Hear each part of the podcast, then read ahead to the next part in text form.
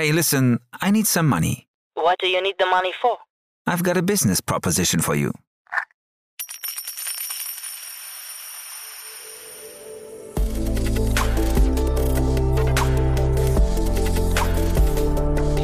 Startup Insider Daily. VC Talk. Die angesagtesten Investoren im Porträt. Hallo und herzlich willkommen zu Startup Insider Daily um 16 Uhr, unsere Nachmittagsausgabe mit der Rubrik dem VC Talk, das Format, in dem wir Vertreterinnen und Vertreter der namenhaften VC-Fonds einladen, um mit ihnen über ihr Investmentprofil zu sprechen, sodass ihr einen guten Einblick bekommt, welche Investmentstrategie verfolgt wird. Heute zum Beispiel haben wir Dr. Manon Sarah Letek, Founding Partner des Green Generation Fund bei uns zu Gast. Noch weniger als ein Jahr nach dem Start des Fundraisings kündigt der europäische Investor seinen ersten Fonds in Höhe von 100 Millionen Euro an. Die ersten acht Investments wurden bereits getätigt und geplant ist, sich mit dem Kapital an 20 bis 25 europäischen und US-amerikanischen Startups in den Bereichen Food Tech und Green Tech zu beteiligen. Der Green Generation Fund konzentriert sich auf Geschäftsmodelle, die messbare Fortschritte sowie einen signifikanten positiven Einfluss auf die Umwelt haben. Nun aber genug der Vorrede, es geht auch gleich los nach den Verbraucherhinweisen. Viel Spaß und bis später.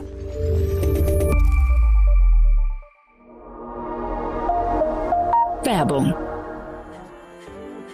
Diese Folge wird präsentiert von Moss, der Plattform für Unternehmensausgaben. Neues Jahr, neuer Jahresabschluss. Und wieder beginnt die Suche nach fehlenden Belegen. Geht es euch auch so? Mit Moss macht ihr es in diesem Jahr von Anfang an richtig. Alle Mitarbeiter bezahlen notwendige Ausgaben mit Firmenkreditkarten von Moss und laden Belege einfach per Foto oder E-Mail hoch. Schon ist alles im System. Probiert es aus und nutzt Moss mit dem Gutscheincode INSIDER zwei Monate kostenlos. Mehr Infos auf getmoss.com/insider. Werbung. Und jetzt geht es weiter mit Startup Insider Daily. VC Talk.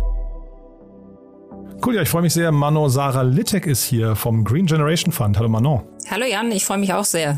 Toll, dass wir sprechen. Und äh, ja, also ich bin sehr gespannt auf euren Fonds. Das ist, das klingt ja, klingt ja mega spannend. Ihr seid schon relativ lange aktiv, ne? Ihr seid so ein bisschen unterm Radar geflogen, aber ihr habt, glaube ich, im letzten Oktober, wenn ich es richtig in Erinnerung habe, euer First Closing gehabt, ne? Ja, genau. Also wir waren jetzt so ein bisschen äh, unter Radar, weil wir erst äh, uns ähm, bekannter machen wollten, wenn wir wirklich die 100 Millionen voll haben und nicht mit großen Ankündigungen kommen. Genau. Aber wir sind eigentlich im, im äh, kurz nach Ostern letzten Jahres gestartet mit dem Fundraisen, hatten dann recht erfolgreich ähm, oversubscribed den First Close im Oktober und haben jetzt eben die 100 Millionen geraced. Über die ganzen, äh, also wer da oversubscribed hat und sowas, müssen wir gleich nochmal besprechen, weil ihr habt ja tolle Namen dabei. Aber vielleicht, wenn du von wir sprichst, lass uns vielleicht damit mal anfangen. Wer ist denn wir? Also wir sind Jana Ensthaler und ich. Ähm, vielleicht kurz zu Jana. Jana ist Serial Entrepreneur, hat drei Unternehmen aufgebaut und hat sich privat immer sehr stark mit dem Bereich Nachhaltigkeit, Klimawandel beschäftigt. War vor zehn Jahren im Climate Reality Leadership Corp von Al Gore bei einer Reise mit dabei und ist seitdem sozusagen wirklich so mission-driven persönlich in dem Bereich unterwegs. Und ähm, ich habe mich jetzt, wie es jetzt zum Green Generation Fund gekommen ist, also ich bin jetzt seit zehn Jahren im Investmentbereich in einer General Partner Rolle und habe erst DLD Ventures geleitet von Border Media und ähm, habe da Investitionen gemacht in Silicon Valley und Tel Aviv und da ging das ja um das ganze Thema, also Transformation, Digitalisierung, wie stellt man sich auch im Medienbereich neu auf. War da irgendwie sehr früh in diesen Themen drin, was natürlich wahnsinnig spannend war da auch durch Silicon Valley zu touren und bin dann vor sechs, sieben Jahren zu ähm, Katjes gewechselt und habe für die Katjes Green Food aufgebaut. Und das war wirklich sehr Pionierarbeit, weil zu dem Zeitpunkt war der ganze Bereich Food irgendwie vollkommen unsexy, gerade im, im Startup Berlin. Ähm, aber ich habe mich immer für äh, Food und Ernährung interessiert, weil ich seit, seit, seit Kind Vegetarier bin und ähm, habe eben geguckt, was braucht man dann eigentlich, was fehlt. Also auf der Proteinseite dann Vitamin B12, Eisen und bin da irgendwie persönlich leidenschaftlich immer drin gewesen und habe zu dem Zeitpunkt auch gemerkt, dass ein sehr großer Markt entsteht. Also dass es nicht irgendwie so der, der Veggie-Trend ist und jetzt gibt's irgendwie mal die, die irgendwie die, den, das hippe Sojaschnitzel, sondern dass wirklich fundamental gesellschaftlich da gerade etwas transformiert transformiert. Also wir wachsen auf 10 Milliarden Menschen. Äh, wir haben nicht genügend Ressourcen, um die, die Menschheit in zehn Jahren so ernähren zu können. Und ein ganz großer Hebel ist eben Massentierhaltung, was äh, nebenbei auch noch für ein Drittel der CO2-Emissionen weltweit zuständig ist und ähm, daneben auch wahnsinnig ressourcenintensiv mit Wasser- und Landressource. Also somit war klar, dass das ein äh, ganz große Entwicklung ist, die, wo wir erst am Anfang stehen und ähm, äh, die eben Bestand haben wird. Und seitdem bin ich in diesem Thema sehr aktiv, ähm, habe eben für Katis dann das aufgebaut mit USA-Europa-Ansatz, bin auch seit zwei Jahren jetzt im Aufsichtsrat von Upfield. Das ist ein Spin-out von Unilever. Das ist weltweit die größte pflanzenbasierte Unternehmung der Welt, hat KKR aufgekauft und die sind auch so im Bereich veganen Käse und so weiter führend. Und habe mir dadurch halt ein sehr würde ich schon sagen, also sehr spannendes und frühes Netzwerk in dem Bereich international aufbauen können. Und dann haben wir uns ähm, eigentlich so vor gut einem Jahr äh, nochmal näher zusammengetan und haben gedacht, eigentlich ist jetzt ein richtiger Zeitpunkt. Diese Themen werden immer dringlicher werden. Also einerseits von der Green Tech Seite, auf der anderen Seite von der Food Tech Seite. Und eigentlich sollten wir da selber was machen.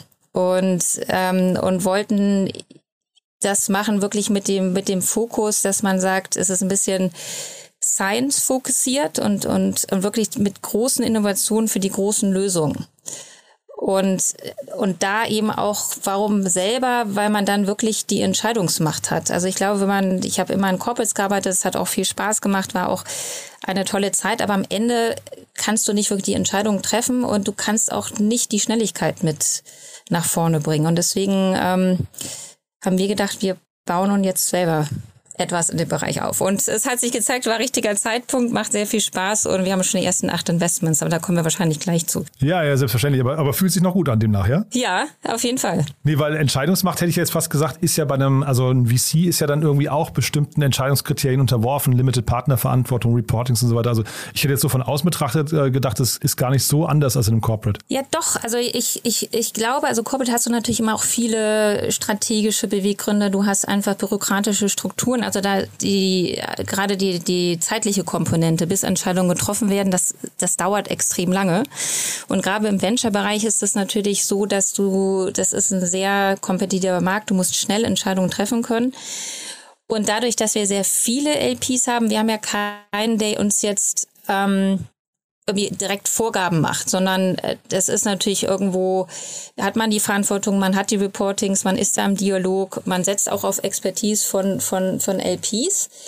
Aber ich glaube, man hat schon sehr viel Möglichkeiten im Agenda-Setting, ähm, neuen Kategorien, auch mal mehr Risiken einzugehen. Ähm, ich glaube ich schon in Corporates ist es einfach, dass, dass ähm, denn die Mühlen malen da etwas langsamer und das ähm, äh, hat man schon mehr Freiheiten, würde ich schon sagen.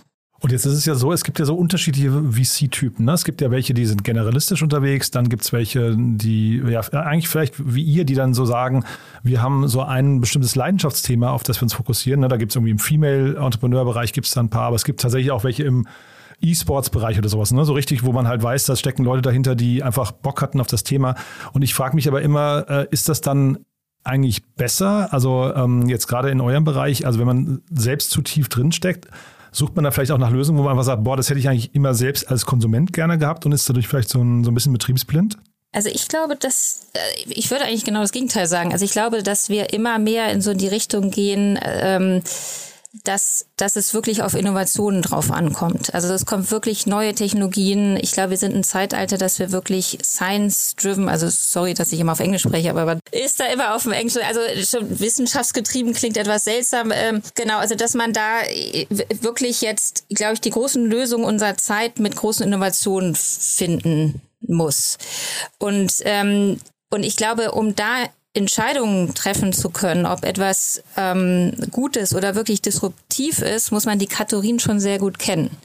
Also wenn man das jetzt im Food-Bereich anschaut, äh, wir haben ja bereits acht Investments gemacht und davon schon jetzt die ersten sehr stark im Foodtech-Bereich. Da geht es sehr stark um Ingredient-Updates. Also dieses Branded Business wie Oatly und so weiter, das würde man in der heutigen Zeit nicht mehr finden und nicht mehr unbedingt investieren. Also jetzt geht es wirklich darum, was sind neue Technologien, die Proteine erstellen und auch eine Supply Chain Sicherheit herstellen können, die wir so jetzt mit herkömmlichen Proteinen nicht erreichen können. Da geht es um Präzisionsfermentierung, es geht um äh, Biomassfermentierung, es geht um Cell-Based, äh, das große Thema Fett. Also wir haben in Lipid zum Beispiel investiert in, in, in San Francisco. Das ist der erste äh, das erste Unternehmen, was es wirklich geschafft hat, durch Inkapsulierungstechnologien vegane Fettstrukturen ähm, zu erfinden. Und die sind weltweit die absolut einzigen.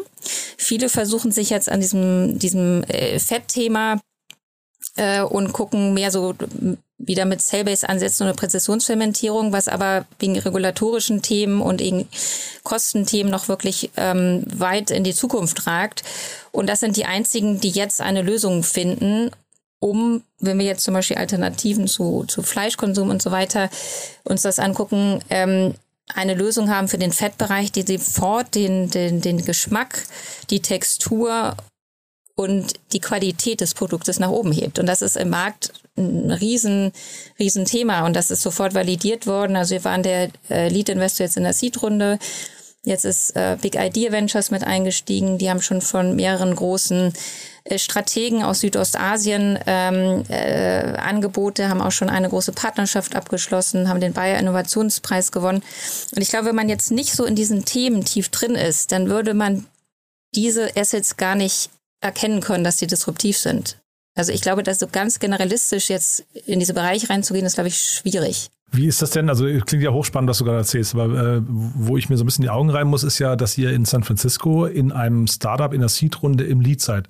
Wie, wie kommt denn sowas? Ja. Ja, ich glaube, das, äh, das kommt daher, also was wir genau eben besprochen haben, dass man, dass, dass man sich eben sehr fundiert in dem Markt auskennt ähm, dass ich mir jetzt äh, gerade im Foodtech-Bereich in den letzten sechs, sieben Jahren sehr starkes Netzwerk aufbauen haben, also konnte, dass viele Co-Investments mit US-Investoren ähm, gemacht habe und ich glaube, ähm, gewissen Track Record habe und auch, auch das, das, das, das Wissen. Und ich glaube, in der Kombination eben mit, mit Jana, die noch sehr stark diese unternehmerische Komponente mit reinbringt, ähm, sehr erfolgreich drei Unternehmen aufgebaut hat, sehr stark auch nochmal dieses D2C-Thema mit reinbringt, ähm, äh, dass wir da auch einen wirklichen Mehrwert mitgeben können und deswegen auch schaffen, uns da durchzusetzen in, in kompetitiven Runden, auch international. Wobei ich das trotzdem nicht, nicht selbstverständlich finde. Ne? Ihr seid ja also ein Netzwerk hin oder her, ihr seid aber auch noch relativ früh am Markt. Ne? Das heißt, da, da muss ja schon noch mehr kommen als nur, ich habe mir ein Netzwerk aufgebaut eigentlich. Ne? Also sorry, wenn ich ja nachfrage, ich finde das nur hochgradig spannend, dass ihr das schafft. Ne? Ja, ja, nee, genau. Also ja, also was ich äh, gesagt habe, also ich bin jetzt so seit ähm, sechs, sieben Jahren rein in diesem Foodtech-Markt unterwegs und war eben in Europa einer der ersten, der nur darauf gesetzt hat und speziell auf dieses Thema Post-Animal Consumption. Also das heißt, man versucht eben ähm, Ingredients ähm, oder Proteine, also jetzt geht es mehr immer mehr um das ganze äh, Ingredients-Thema, also auch Fette oder äh, andere Inhaltsstoffe herzustellen, ohne ähm, das über, ähm, über das Nutztier zu beschaffen. Und, ähm, und ich glaube, das ist halt ein Thema, der sehr stark wächst, das auch relativ spezialisiert ist, was aber eine Notwendigkeit hat, weil wir, ähm, was ich eben am Anfang erzählt hatte, wir haben ja dieses Ressourcenthema, wir haben den Klimawandel, äh, wir müssen sehen, wie wir uns ressourceneffizient in 20 Jahren aufstellen. Das heißt, das wird immer stärker kommen. Und da war war ich jetzt äh, speziell in diesem Fachbereich jemand, der sich halt in Europa sehr stark da positioniert hat. Und zu einem Zeitpunkt, wo das jetzt ähm, wenige gemacht haben oder in Europa eigentlich fast noch keiner so fokussiert auf dieses Plant-Based-Thema.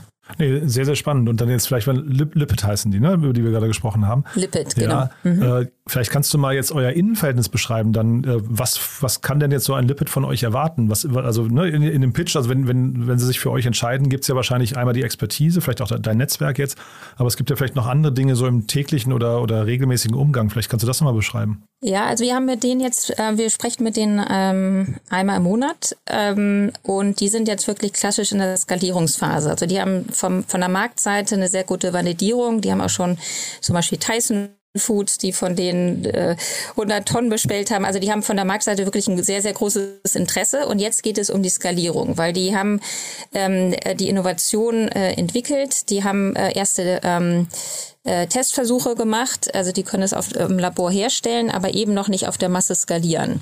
Und da geht es natürlich darum, die Produktionsanlagen jetzt auszubauen. Es geht darum, eine Organisationsstruktur aufzubauen mit ähm, äh, die funktioniert, wo, wo eben auch Jana eben sehr stark ähm, Expertise mit reinbringt und helfen kann, weil sie eben äh, mehrere Unternehmen skaliert hat von 0 auf 100. Ähm, wie baut man jetzt eine Organisationsstruktur auf? Ähm, äh, wir gucken natürlich oder wir, wir sprechen natürlich mit ihnen viel über die Strategie, weil es geht jetzt darum, sind sie jetzt ein reines B2B-Business, wo sie jetzt viele Nachfragen haben, gehen sie in den B2C-Bereich mit rein, entwickeln sie jetzt zum Beispiel ein Endprodukt, ähm, was direkt äh, an den Konsumenten ähm, verkauft werden kann, äh, in welchen Regionen sind sie, ähm, also dass wir da schon sehr stark im, im, im, im engen Austausch sind mit den äh, Unternehmen und speziell auch mit Lipid. Mhm. Ich finde es auch hochgradig spannend, dass du gerade gesagt hast, ähm, so ein Thema wie Oatly wäre nicht mehr finanzierbar. Das habe ich auch noch nicht gehört. Also ich meine, natürlich ist Oatly an der Börse irgendwie, was nicht abgestraft worden und man hat vielleicht die Fantasie verloren, aber kannst du da nochmal ins Detail gehen? Also was unterscheidet denn jetzt quasi diese neue Generation von Unternehmen, von denen du gerade gesprochen hast, von den Oatlys dieser Welt? Also ich würde nicht sagen, es ist nicht mehr finanzierbar, aber es ist nicht das, was, äh, also als Investor äh, denkt man ja immer an die nächsten 10, 20 Jahre. Also man guckt, okay, was wird der Markt hergeben? Wie werden wir uns entwickeln? Und ich glaube, diese, diese Entwicklung, dass man nur auf pflanzliche Proteine setzt oder pflanzliche Alternativen und es im Endeffekt wirklich nur in Anführungsstrichen ein branded Business ist, das ist extrem schwierig. Ich glaube zum einen, weil die guten Möglichkeiten ähm, aus dem Markt schon äh, auch weggefischt worden sind. Also ich glaube, dieses, dieses Einfache, dass man sagt, es gibt verschiedene Trends. Das, es geht ja nicht nur um alternative Proteine, es geht ja auch dieses Thema Microbiome. Ähm, also das, und, und da gibt es verschiedene Unternehmen, die sich halt mit, das mit Marken besetzt haben und wachsen.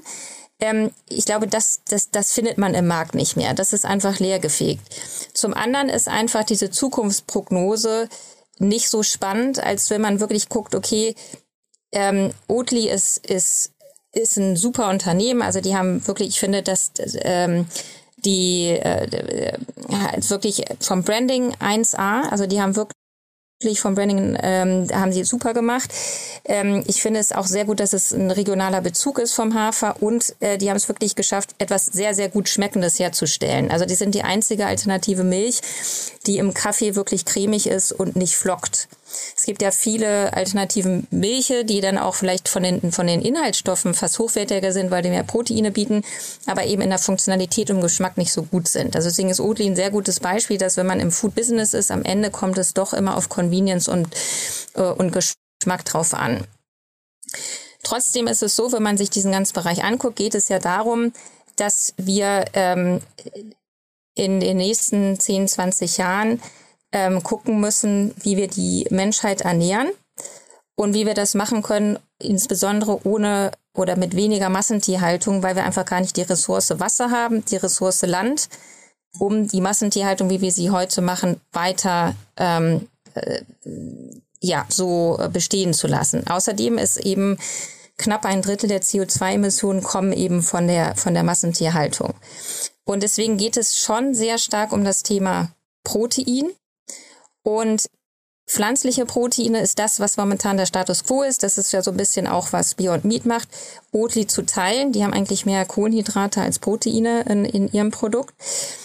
Aber langfristig versucht man eben noch ressourceneffizienter zu werden in der Proteinherstellung und auch Proteine herzustellen, die wirklich alle Aminosäuren abdecken, alle essentiellen Aminosäuren. Und deswegen ist so die nächste Phase, dass man das macht über Präzisionsfermentierung oder Biomassfermentierung. Das heißt, man stellt die im Labor her über Hefebakterien, über Fungi ähm, oder E. coli-Bakterien, die man anfüttert, die dann Proteine sekretieren, die wirklich gleichwertig sind zu tierischen Proteinen. Also im, in der Funktionalität, vom Aminosäurespektrum, vom Nutritional Value und mit dem man auch ganz anders arbeiten kann. Also wir haben zum Beispiel in, in, in Change Food auch investiert in den USA. Ähm, die gehen auf Präzisionsfermentierung im, im Dairy-Bereich. Also im, im Dairy-Bereich geht es ähm, eigentlich um, um, um zwei Proteine, das ist Whey-Protein und Casein. Und es gibt jetzt so ungefähr fünf, sechs Unternehmen, die sich sehr stark in diesen Bereichen aufgestellt haben. Es gibt ja auch in Deutschland zum Beispiel Formo. Warum haben wir uns für Change Food entschieden? Ähm, weil die sich auf Casein fokussieren. Und Casein ist wirklich das Protein, was sozusagen so Holy Grail ist. Also Whey ist ist, äh, ist sozusagen das äh, ist dagegen ist der, schwäch, der schwächere Partner. Also das, wenn man wirklich erfolgreich sein muss, muss man sich auf Casein fokussieren. Ist eine der wenigen und die ähm, haben das noch gemacht im Zusammenhang mit Lipidfermentierung, so dass das Endprodukt wirklich in der Sämigkeit und im Geschmack sehr sehr nah kommt von von wirklichen Milcherzeugnissen. Äh, ähm, und das ist im Endeffekt ähm, das, wo, wo, wo jetzt gerade die, die Innovationen hingehen, weil das am Ende ressourceneffizienter ist, von der Funktionalität und vom Geschmack und vom Nutritional Value höher. Und ganz langfristig geht es ja um die Themen Cell-Based, wobei das so ein bisschen polarisiert. Also Cell-Based heißt ja, dass man jetzt nicht Proteine herstellt über Fermentationstechnologien, sondern dass man wirklich ähm, eine Muskelzelle nimmt und die im Labor vervielfältigt, also wie Mosamid und andere. Und das gibt es jetzt ja auch im Fischbereich. Wir haben das lange diskutiert, weil das wirklich so ein, so wirklich ein Long-Term-Game ist, bis sich das durchsetzen wird von den Regulatorien. Und es ist sehr, sehr teuer. Ähm, aber wir haben auf ein Unternehmen gesetzt, das heißt Biomilk. Und die sind das, äh, die sind Pionier und das erste Unternehmen, was ähm, Brustmilch ähm, herstellt über Brustzellen. Also das ist damit genau gleich vom Nutritional Value wie Brustmilch. Und das hat halt einen extrem hohen Impact, weil zehn Prozent aller Milchvorkommnisse gehen in den Babyfoodmarkt. Also das ist ein riesen Impact und ähm, Milch, also Milch hat halt einen sehr starken Methanausstoß, CO2-Ausstoß, das heißt wieder Effekt auf Klimawandel. Und das Zweite ist, dass die Weltgesundheitsorganisation sagt, die ersten sechs Monate sollte das Kind wirklich mit Brustmilch gefüttert werden, weil es sonst ähm, zum Immunsystem, äh, dass das Immunsystem nicht richtig aufgebaut wird. Ähm, langfristig kann es zu ernsthaften Erkrankungen kommen. Die Gehirnleistung kann beeinschränkt werden. Ähm, und somit ist das die einzige Lösung, wenn die Mutter, und das ist äh, auch eine Entwicklung in den modernen Industriegesellschaften, die immer weiter zunimmt, also nur ein kleiner Prozentsatz aller Mütter schaffen es eigentlich bis zum sechsten Monat oder nach dem sechsten Monat weiter äh, Brust zu füttern. Ähm, somit ist das die einzige Alternative, wirklich das Kind dann artgerecht zu ernähren. Und es hat wieder einen riesen Impact durch ähm, äh, dadurch, dass man eben die Milcherzeugnisse ersetzt. Ähm, ich finde das, ich das sehr, sehr spannend, muss ich sagen, weil das sind alles, also es klingt so, als glaubt ihr an, äh, sagen wir, an Alternativen, nicht an, an Verzicht, ne? Weil man könnte jetzt auch sagen, man kann ja auf Fleisch einfach verzichten und dann irgendwie oder reduzieren. Aber ich höre raus, ihr sucht eigentlich nach Alternativen, die dann quasi ein vergleichbares Leben ermöglichen, aber halt eben mit einer, mit einer, wie hast du vorhin gesagt, Post-Animal Consumption, äh, ähm, was ich Blick da drauf, ja? Also es ist ja auch, es wird ja auch immer sehr oft diskutiert, braucht man jetzt sozusagen das vegane Schnitzel? Das ist ja irgendwie Quatsch. Also man könnte doch dann einfach die Protein nehmen und in anderer Form darreichen.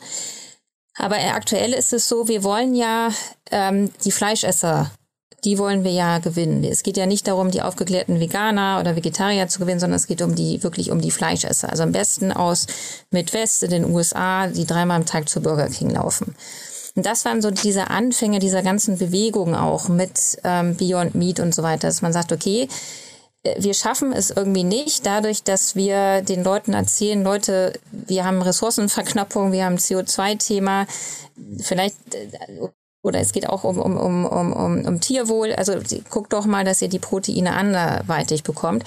Das, das, das, das, das, so ändert keiner sein Verhalten. Also im Endeffekt, der Mensch möchte nicht verzichten. Er möchte den, den er möchte den gleichen Geschmack haben, er möchte die gleichen Gewohnheiten haben, er will auch den gleichen Preispunkt haben. Das ist auch ein Thema, was natürlich, wo wir noch nicht ganz sind, was mit der Skalierung dann langfristig kommen wird.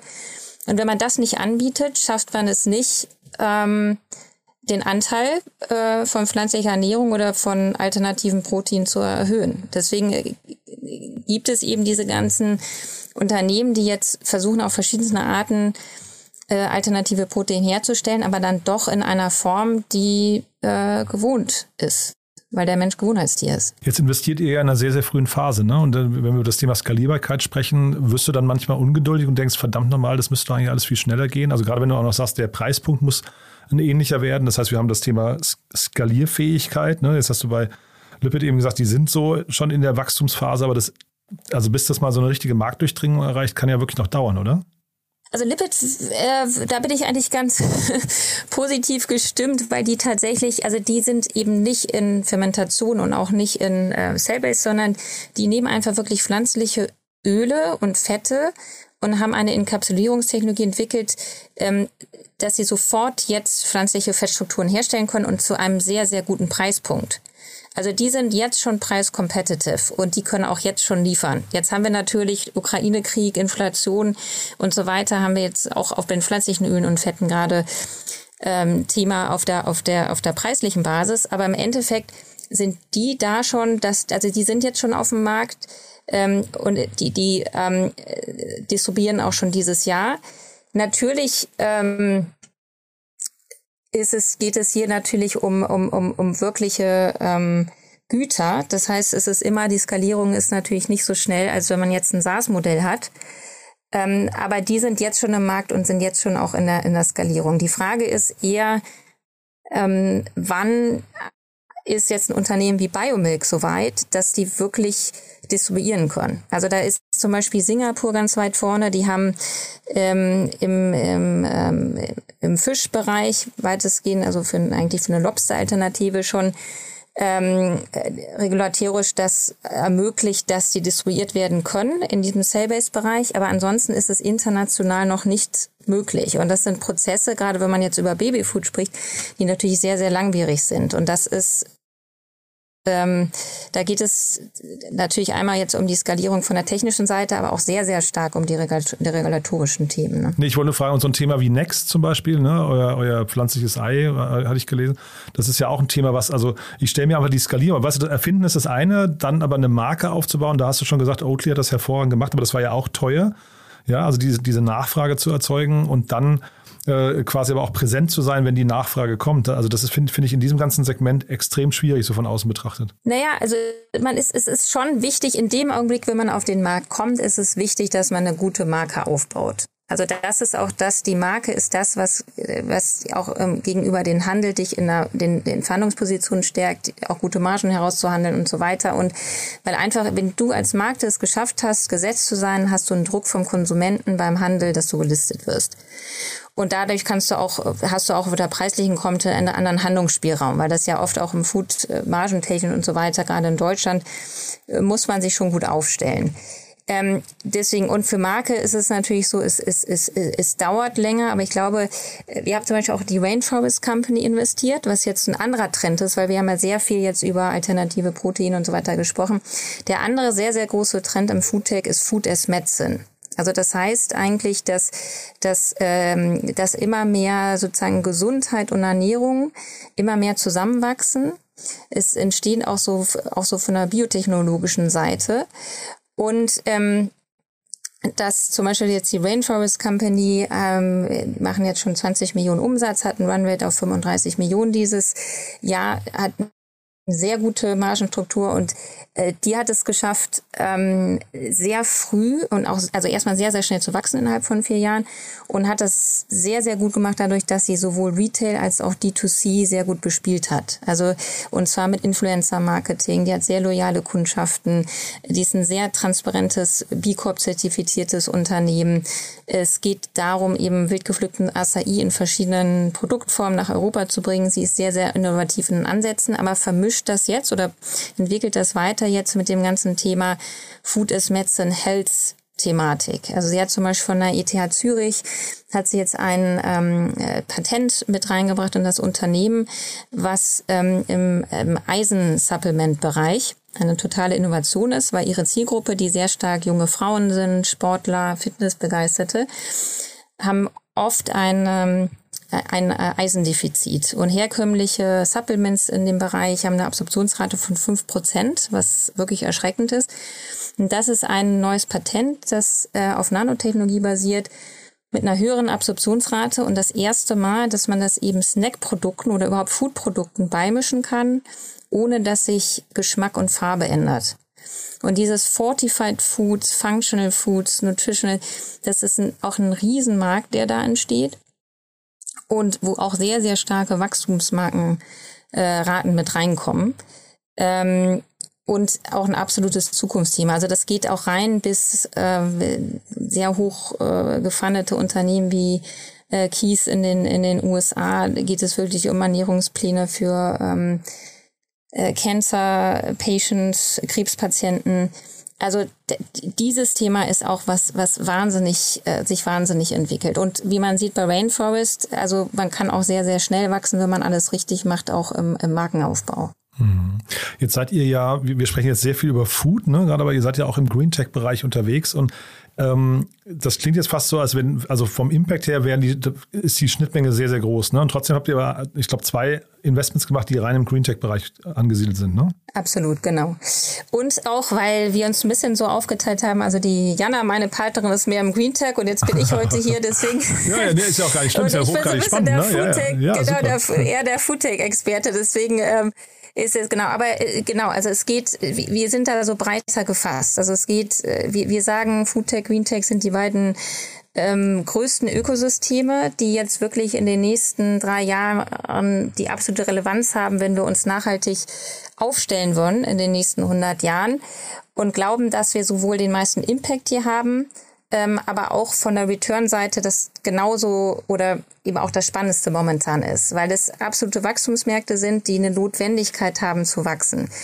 Und Green Tech gehen wir schon auch in so alternativen Energienbereich und so weiter mit, mit rein, was ja auch immer relevanter wird. Aber wir gucken das auch sehr stark an von der Brille der Wertschöpfungskette zu den, zu, zu Food-Produkten hin und das sind auch sozusagen diese zwei Investments, die wir jetzt gemacht haben. Das eine ist ja ganz am Anfang der Wertschöpfungskette mit Klim ähm, das äh, regenerative Landwirtschaft ähm, ent, im Endeffekt enabled über eine Plattform, wo sie äh, Pharma zusammenbringt äh, mit, mit großen Corporates beziehungsweise ähm, dem ganzen Carbon Credits Bereich, was ja auch ein wahnsinniger Markt ist. Und das Interessante ist, dass der ganze Carbon Credit Bereich, das wird ja sehr viel Greenwashing betrieben, die Regularien sind noch nicht klar. Und es gibt momentan eigentlich nur Angebote über Aufforstungsprojekte. Also alles wird über Aufforstung gemacht. Und der, ähm, also der, der Boden ist eigentlich eine oder wenn nicht der größte CO2-Speicher der Welt. Und das Problem, was wir haben, ist durch die Monokulturen und über ähm, die konventionelle Landwirtschaft und die Pestizide sind, die, sind unsere Böden eigentlich tot. Das heißt, es sind keine Mikroorganismen mehr drin, es lebt nicht mehr. Und der ganze CO2, der gespeichert ist, ist dadurch, dass der Boden dadurch porös geworden ist, ist eigentlich in die Atmosphäre gegangen. Und dem Augenblick, wo der Boden wieder regeneriert wird, nimmt es den ganzen CO2-Speicher, wird er wieder zum CO2-Speicher. Und ich habe auch immer gar nicht verstanden, deswegen ist Klim auch so eine tolle Sache, dass das eigentlich für mich auch eine, also es ist ja irgendwie so ein No-Brainer, es ist ja eigentlich eine relativ einfache Geschichte. Und ich wundere mich auch, warum das bisher eigentlich noch nicht weiter gemacht worden ist, warum Klim wirklich einer der Pioniere in dem Bereich ist. Das ist der, mit der Plattform ermöglichen die konventionellen Bauern einfach mit Tools auf regenerativ umzuschalten. Das hat zwei Effekte. Also zum einen wird der Yield damit erhöht. Also das heißt, dadurch, dass der Boden ähm, wieder mit Nährstoffen und Mikroorganismen und so weiter mehr angereichert ist, braucht man weniger Pestizide. Ähm, und dadurch und, und bei dem gleichen Wachstum oder sogar besseren Wachstum. Und das zweite ist, die äh, Bauern können über die Plattform Carbon Credits sammeln. Also die können im Endeffekt, ähm, die sie dann, also es ist, ist die Frage auch wieder mit den Regularien und so weiter, wie weit das schon tradable ist oder anerkannt ist und so weiter, aber im Endeffekt geht es vom Konzept her darum, ähm, Carbon Credits ähm, aufzubauen. Also die haben jetzt ähm, Nestisch zum Beispiel schon als Kunden und es gibt ja ein wahnsinnig, die großen Unternehmen müssen sich ja auch alle umstellen und äh, versuchen, carbonneutral zu werden. Und die Angebote gehen momentan eben, was ich eben erzählt habe, hauptsächlich über diese Aufforstungsthemen. Und das ist eben eigentlich die erste wirkliche Lösung, die das anbietet im Farming-Bereich, was natürlich für, für Unternehmen wie Nestle absolut Sinn macht, dass man in der eigenen Wertschöpfungskette anfängt und Klim hat zusätzlich noch ein, ähm, ein Siegel, ein Qualitätssiegel entwickelt, so dass das da ist wieder der Zusammenhang zum Endverbraucher, dass man dann das zum Beispiel Neste auf die Produkte tun kann und sagen könnte, okay, regenerative Farming äh, äh, Klim zertifiziert und dadurch eben äh, teilweise in, in ja Carbon negativ, ja, oder neutral oder wie, wie auch immer, wie viel die da sozusagen, wie viel die, mit wie viel die da gehandelt haben. Nee, ich, ich wollte nur mal ganz kurz, wenn ich darf, mal das Thema, weil du es eben mehrfach angesprochen hast, das Thema Regulatorik. Das klang jetzt so, ähm, als, als würde diesen vielen tollen Lösungen, über die du gerade sprichst, eigentlich immer wieder das Thema Regulatorik im Weg stehen. Äh, klang das jetzt nur so durch oder ist das tatsächlich so? Es kommt drauf an. Also, äh, im, äh, genau, also im Foodtech ist das immer noch im Fermentationsbereich und im äh, Cell-Based-Bereich. Da, da geht es wirklich noch um Regulatoriken und da muss ich auch sagen, ist wirklich Europa äh, tut sich da sehr, sehr schwer. Ähm, und da würde ich mir auch wünschen, dass wir da als, äh, als Europäer oder als Europäische Union da auch ein bisschen offener für neue Technologien und Innovationen sind. Also wenn man sich das anguckt, weltweit, wie in den Bereich investiert wird, also gerade auch Sovereign äh, Grants, gerade aus Middle East, die investieren massiv gerade in Präzisionsfermentierung, um für sich ähm, Supply Chain Sicherheit herzustellen und ähm, und langfristig sozusagen geostrategisch äh, die Ernährung sicherzustellen für die Bevölkerung. Und dafür muss man eben auch offen sein für diese Technologien. Und da ist Europa wirklich sehr, sehr skeptisch. Und ich frage mich immer, ähm, warum eigentlich? Also warum wir eigentlich nicht geostrategischer denken könnten. Also das, ähm, und ich, das geht in diese Regulatorik mit rein. Und bei dem Thema Carbon Credits, das ist insgesamt, also das ist jetzt, äh, würde ich sagen, das ist ein Thema, äh, das ja jetzt erst entsteht, ähm, wo die regulatorischen Rahmenbedingungen jetzt erst auch ausgehandelt werden. Also was zählt als Credit, was nicht, äh, wie ist es messbar und so weiter. Ähm, das ist natürlich nochmal ein ganz, ganz äh, neuer Bereich. Äh, aber das wird, ist weltweit ist das ein Thema, das da ausgehandelt wird. Wir hatten ja vorhin über eure Rolle als Investor schon äh, oder über euer Selbstverständnis der Rolle gesprochen. Ne? Ist das dann eben auch so Teil dessen, hast ja dein Netzwerk oder euer Netzwerk schon erwähnt, ähm, dass ihr dann zum Beispiel zu den Nestles oder Katjes dieser Welt den Zugang schafft, wenn jemand ähm, Ingredients-Alternativen ähm, entwickelt? Oder ist es dann eher so, dass ihr einfach, weiß nicht, versucht, zum Beispiel den nächsten, die nächste Investorenrunde mit vorzubereiten? Also wie, ne, du hast ja vorhin so ein bisschen gesagt, äh, die waren jetzt schon im Growth-Modus, deswegen sprecht ihr nur einmal im Monat, aber es könnt ihr auch, also ein, ein Investor, es geht ja immer um dieses Thema Smart Money, da könnt ihr wahrscheinlich, wenn ich dir gerade richtig zuhöre, so richtig viel helfen eigentlich, ne? Also wir haben schon da eine ganz gute Vernetzung auch von der von der LP Pi-Basis ähm, und auch so vom äh, vom Netzwerk und das ist natürlich für beide Seiten spannend. Also zum einen erstmal mit der Industrie oder mit großen Unternehmen das zu, zu verproben ähm, und dann ne, und auch Distributionsmöglichkeiten zu bekommen und für die Unternehmen natürlich die Innovationen reinzubekommen.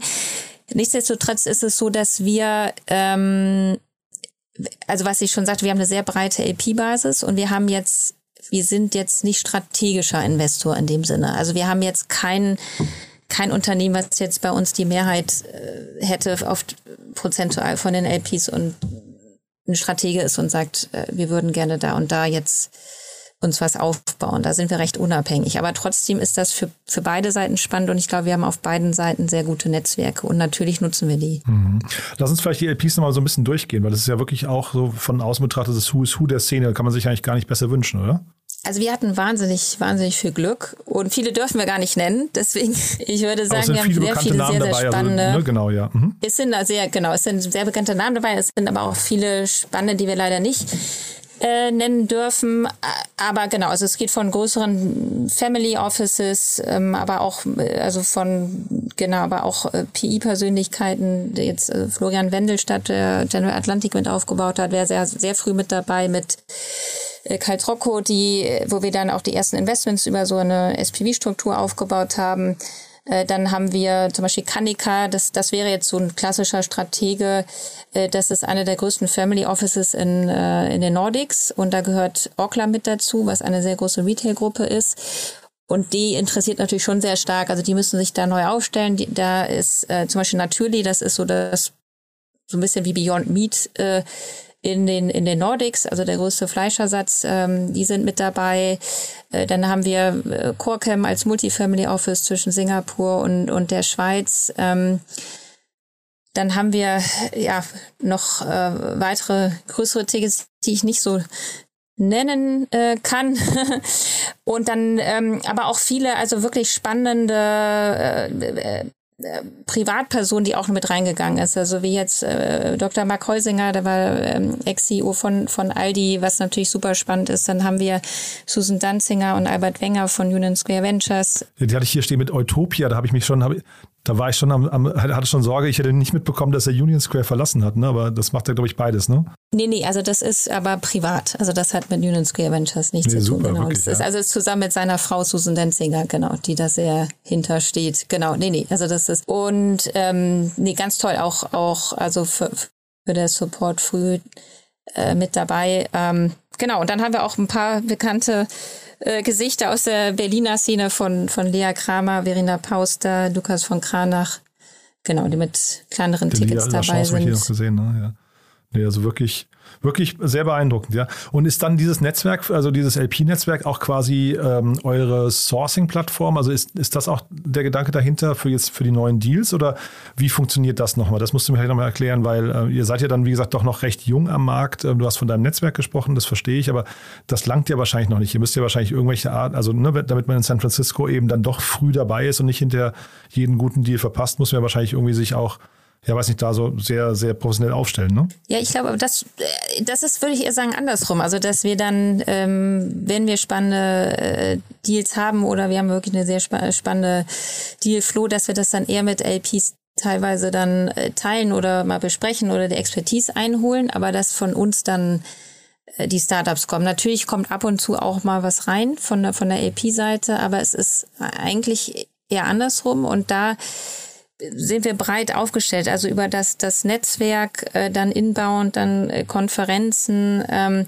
dann gehen wir aber auch schon recht strategisch vor. Also was ich jetzt vorhin erzählt hatte, jetzt auf der Foodtech-Seite haben wir schon gesagt, okay, was sind die großen Kategorien und gerade die Technologien und gehen dann eigentlich so Markt bei Markt äh, vor und sagen dann, okay, auf wen setzen wir? Also dass wir dann immer sagen, okay, wer glauben wir ist wirklich, könnte der Gewinner der ganzen Kategorie werden und sagen schon auch, diese Kategorie wollen wir besetzen. Also äh, ich glaube, es ist immer so ein Misch von, also äh, inbound, aktiv selber suchen, ähm, neuen Technologien, dann äh, ist es schon so, also wir, wir sind schon sehr, sehr stark so ein bisschen science-orientiert und haben da auch ein sehr gutes Netzwerk. Also wir haben das Glück, dass wir zum Beispiel auch den ähm, Ex-CTO von Beyond Meat, den Bernhard von Längerich, der ist seit 20 Jahren in den USA ähm, CTO von General Mills, äh, der ist zum Beispiel bei uns auch enger Advisor im, im, im Fonds und ist auch jetzt bei, bei Next äh, mit, mit an Bord. Ähm, äh, dann haben wir zum Beispiel den Viktor Friedberg, der hat den ersten Foodtech Fund in den USA aufgebaut. S2G, das ist die Walton-Familie dahinter. Die haben so C2 Growth von AgTech to Foodtech ähm, waren die eigentlich die Pioniere und waren die ersten Lead-Investor in Beyond Meat. Und mit dem arbeiten wir da auch eng zusammen und kriegen dadurch auch ein ganz gutes Netzwerk ähm, oder haben dadurch natürlich auch immer sehr spannende Deals, äh, die wir mit denen teilen können oder die von aus, aus den USA kommen. Dann haben wir ein gutes Angel-Netzwerk, äh, sowohl in Europa als auch in den USA. Und es gibt natürlich sehr spannende auch Acceleratoren, die so äh, in diesen Bereichen unterwegs sind, mit denen wir auch eng verbandelt sind. Und so Universitäten, ist das für euch äh, sehr wichtig? Ja, genau. Also da ähm, uns geht es ja schon sehr stark darum, dass wir auch sagen, dass wir in Europa eigentlich wahnsinnig tolle Forschung haben und Innovation und neue Technologien. Und dass wir natürlich in der Digitalisierung das so ein bisschen ja, würde ich schon leider sagen, etwas verschlafen haben und jetzt die nächsten Möglichkeit haben, eigentlich in Foodtech und Greentech uns da aufzustellen. Und deswegen ist schon ein Ansatz, dass wir da eng zusammenarbeiten. Also wir haben nächstes Jahr ein Spin-out vom Fraunhofer Institut äh, mit vier Patenten. Das ist das erste Ei, was wirklich sagen Eigelb, Eiweiß getrennt ist mit der gleichen Funktionalität ähm, und einer Eischale entwickelt. Das, das gibt's weltweit so nicht. Ähm, und das sind halt wahnsinnig, äh, wahnsinnig spannende Sachen, so dass wir da auch bewusst ähm, die Nähe zu den Universitäten suchen. Wir haben eben gesagt, äh, mit ähm, Rainforest Company hat äh, mit der ETH Zürich eben äh, die, dieses Research-Projekt mit aufgebaut. Also dass wir ähm, da auch eng mit Universitäten zusammenarbeiten und auch in Zukunft zusammenarbeiten wollen. Wir haben weiterhin auch eine Mitarbeiterin, die in, in London sitzt. Ähm, Pina Fritz, ähm, die Wissenschaftlerin ist und äh, an der ETH Zürich äh, äh, studiert hat und dann in Wageningen, das ist so die führende Universität in diesem ganzen Altproteinbereich ähm, und auch in Nanying University in Singapur, die eben sehr, sehr weit sind in diesem, in diesem Bereich, so dass wir da eine sehr gute Vernetzung auch in die Wissenschaft rein haben und auch einen sehr guten Pool von Advisern, die uns unterstützen. Und wenn jetzt Startups so richtig Lust bekommen auf das, was du erzählst und sagen, sie möchten gerne mit euch zusammenarbeiten oder hätten gerne, dass ihr bei ihnen investiert, was gibt es denn für Ausschlusskriterien? Also wir gehen vor schon sehr stark, dass wir so ein bisschen uns Kategorien äh, anschauen und da dann gucken, wer ist wirklich disruptiv? Also wer und hat wirklich das Potenzial, das ist so abgedroschen, dieses Wort Game Changer und disruptiv, aber es ist schon, dass wir sagen, was ist wirklich neuartig? Also wer hat was, was es so von der Lösung nicht gibt und was wirklich das Potenzial hat, diese, die, den ganzen Bereich einmal komplett nachhaltig aufzustellen, so dass wir schon sehr stark auf Patente gucken, auf IP gucken, äh, auf die Möglichkeit, ähm, also das zu skalieren, auf die Möglichkeit des Impacts und und der Marktgröße auch.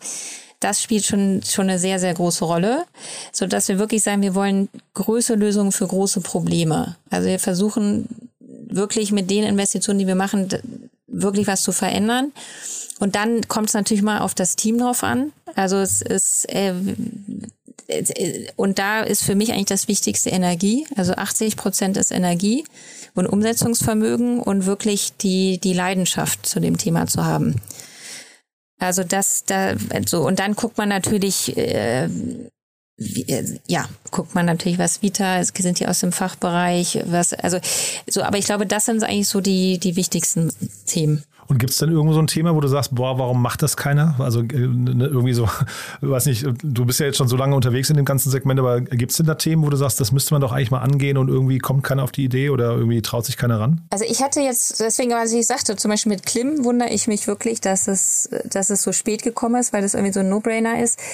Ähm, wenn man jetzt Foodtech anguckt, dann ist schon noch dieser ganze Fischbereich ist noch ein bisschen untappt, aber das liegt daran, dass es einfach noch keine wirklich guten Lösungen gibt. Also da ist es einfach viel schwieriger von der Proteinstruktur und von der Textur da wirklich an Fisch ranzukommen. Also da sehe ich noch ein sehr großes Potenzial. Ähm, und dann im Nachhaltigkeitsbereich, also was, was, was, wir haben ja auch, da haben wir noch nicht zugesprochen, auch in ähm, One Five mit investiert die jetzt im Packaging-Bereich unterwegs sind. Und ich glaube, dass da noch sehr, sehr viel kommen kann und, und muss. Also ich, ich glaube, dieses ganze Plastik- und Mikroplastik-Thema ist extrem schwierig. Also mich wundert auch, warum immer noch nicht im Mikroplastik da nicht mehr gemacht worden ist von Filtersystemen und so weiter. Ähm, das scheint gar nicht auf dem Radar zu sein. Und ich glaube, im Plastikbereich, Plastikalternativen wird sehr viel gemacht, aber es ist eben technologisch oder von den, von den, von den Innovationen ähm, ist es schwierig, da wirklich schon einen Durchbruch zu haben. Also was spannend ist, dass One Five ähm, so mit, äh, praktisch mit dem AI-Tool im Hintergrund wirklich guckt, was ist so, was ist, was ist jetzt wirklich, äh, wer ist wirklich ganz vorne dran ähm, in diesem äh, Materialinnovationsbereich ähm, in den verschiedenen Forschungsinstitutionen und gucken dann, dass sie Lösungen finden, auch wieder für die großen Unternehmen, speziell auf ihre Use Cases und haben jetzt zum Beispiel Themen, wo sie mit Coating-Ansätzen arbeiten, dass man ähm, Papier nimmt und äh, das zum Beispiel mit Chitin oder Magnesium äh, beschichtet und dadurch eben diese Wasserabweisung hinbekommt. Also das Problem ist, warum wird Plastik immer nicht ersetzt? Weil man findet eigentlich nichts, was kompostierbar ist und zeitgleich wasserabweisend. Das ist irgendwie so der heilige Gral. Und das, das ist immer noch, ist auch immer noch schwierig. Also es gibt viele, die da was machen, aber auch, wir haben uns viel auch angeguckt jetzt so im ähm, Te Textilbereich, veganes Leder und so weiter. Da wird auch so mit Massilium-Produkten gearbeitet. Aber im Endeffekt arbeiten die alle immer noch mit Plastik und haben nur so eine kleine Beschichtung, ähm, weil eben die keine Materialien herstellen können, die wirklich diese gleiche Funktionalität haben und Wasserabweisung wie Plastik. Und da glaube ich, also wenn da, also da wird, glaube ich, noch viel kommen und muss auch viel kommen. Aber da muss die Forschung sich auch noch weiterentwickeln. Da warte ich so ein bisschen drauf. Was wir, glaube ich, noch nicht richtig besprochen haben, in welcher Höhe ihr investiert. Ne? Ich hatte jetzt hier gesehen, ihr wollt mit dem Fonds 20 bis 25 Investments tätigen in Europa und USA. Das sind also quasi die, also global zwar, aber jetzt eben auf die beiden Kontinente beschränkt, wenn ich es richtig verstehe. Und das klingt so zwischen 1 und 3 Millionen in der, in der ersten Runde, ja?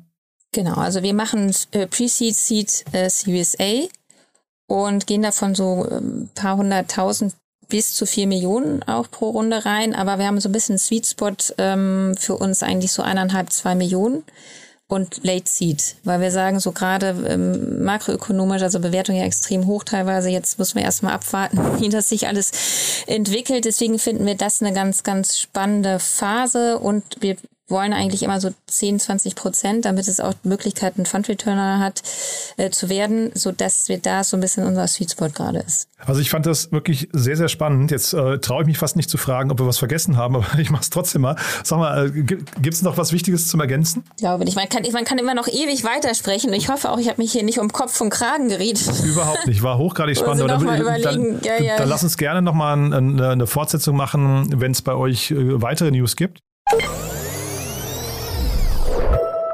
But there is one more thing. One More Thing wird präsentiert von OMR Reviews. Finde die richtige Software für dein Business.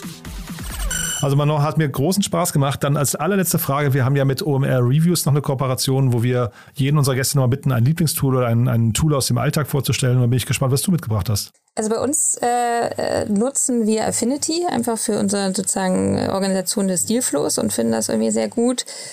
Und das ist jetzt kein richtiges Tool, aber privat ist bei mir so, es sind irgendwie drei Fahrräder geklaut worden im, in den letzten zwei Jahren und seitdem bin ich auf Swapfeed umgestiegen, muss ich sagen. Äh, ich bin da weder investiert noch verbandelt, aber das finde ich gerade sehr praktisch, dass es auch kein richtiges Tool ist, aber das, äh, seitdem wird mir jedenfalls mein Fahrrad nicht mehr geklaut und es ist immer gewartet. Und ich glaube, wenn doch, dann äh, ist es halt nicht das persönliche Problem. Ne? Ich glaube, wenn es geklaut wird, ist es ja wahrscheinlich. Eben, genau. Ja, genau. Ich dachte, du sagst jetzt Apple AirTags, weil man es dann irgendwie tracken kann. Vielleicht nochmal, aber Affinity nochmal ganz kurz ist so eine Art CRM für Investoren, kann man, kann man schon so sagen, ne? Eben genau, CRM für Investoren. Also wir nutzen das hauptsächlich, um den ganzen Dealflow einzuspeisen und zu priorisieren und dann auch die Prozesse zu managen und uns gegenseitig abzudaten im Team dazu. Und das finden wir jetzt irgendwie ganz effektiv. Genau. Weil wir doch sehr, sehr viel Dealflow reinbekommen. Also das, äh, da muss man aufpassen, dass man da den Durchblick behält. More Thing wurde präsentiert von OMR Reviews. Bewerte auch du deine Lieblingssoftware und erhalte einen 15 Euro Amazon-Gutschein unter moin.omr.com/insider. Also Manon, es hat mir großen Spaß gemacht. Ganz, ganz lieben Dank. Glückwunsch nochmal zu der, zu der tollen Entwicklung. Und dann, ja, lass uns in Kontakt bleiben. Wenn es Zeit ist für ein Update, meldet euch gerne, ja? Super, vielen Dank. Hat mir auch sehr viel Spaß gemacht. Startup Insider Daily VC Talk. Die einflussreichsten Akteure der Investorenszene im Porträt.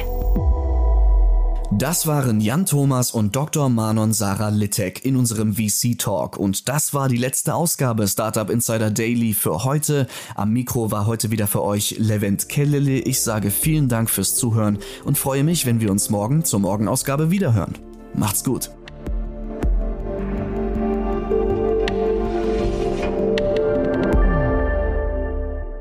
Das war Startup Insider Daily, der tägliche Podcast der deutschen Startup-Szene. Wir möchten uns gerne bei unseren Partnern der heutigen Sendung bedanken. Ihre Unterstützung hilft uns, unseren täglichen Podcast weiterhin kostenlos anzubieten. Alle relevanten Links und Angebote unserer Podcast-Partner findest du immer in unseren Show Notes. Außerdem gibt es auf unserer Website eine Übersicht aller Unterstützer dieses Podcasts mit vielen attraktiven Angeboten für unsere Hörerinnen und Hörer. Einfach mal vorbeischauen auf www.startupinsider.de slash Partner.